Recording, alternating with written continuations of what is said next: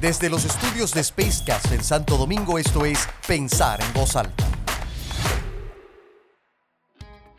En el mundo de los negocios, la conversación es probablemente la herramienta más efectiva para descubrir y comprender nuestro entorno. Buscar explicación a los fenómenos que nos rodean y establecer vínculos y relaciones.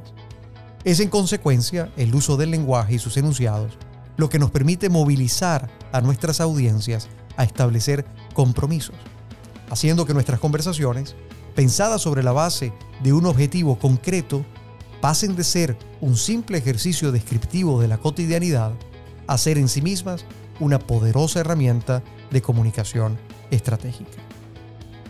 La diferencia entre comunicar y comunicar estratégicamente reside en la alineación del acto con un objetivo que condiciona, en consecuencia, la narrativa.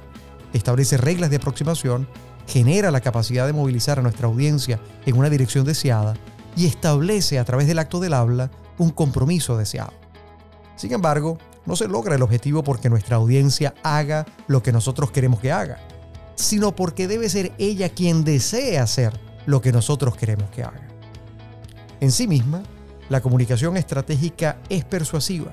Debe tener la capacidad de pintar un futuro posible donde esa audiencia quiera verse inserta y reflejada y en consecuencia quiera movilizarse en la dirección que le planteamos, traduciendo una manifestación de intención en una acción concreta de cambio. En las conversaciones cotidianas, incluso en aquellas conversaciones y diálogos de negocio a los que el mundo empresarial y corporativo está tan acostumbrado, no siempre la comunicación resulta estratégica, ni aquella que es verbalizada por sus voceros ni aquella que corporativamente comunica a través de todos los canales y medios que tiene la organización a su disposición. En cambio, el mundo de la política, por ejemplo, reconoce que esta herramienta es un factor crítico de éxito en el marco de una campaña electoral y por ende dedica mucho tiempo a estrategizar el lenguaje y su uso. Cuando hablamos, no solo describimos e informamos, sino que consciente o inconscientemente generamos acciones o reacciones en los demás. Construimos percepciones e interpretaciones que generan barreras o allanan caminos al acuerdo y el entendimiento. Este enfoque, que tiene su origen en los trabajos del filósofo John Austin, eh, quien introdujo un cambio importante en la interpretación prevaleciente, al menos hasta el momento, sobre lo que significa el papel del lenguaje, ha causado un gran impacto en la gerencia, la política y la comunicación. La propuesta de Austin, que luego fue perfeccionada por Searle, es que cuando expresamos, utilizamos ciertos verbos llamados verbos ilocutivos, con los cuales generamos compromisos de acción.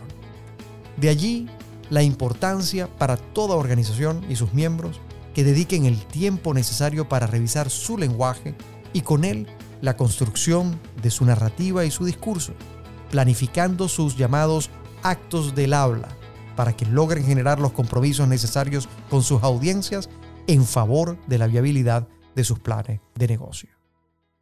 Mi nombre es Tony da Silva y esto fue Pensar en voz alta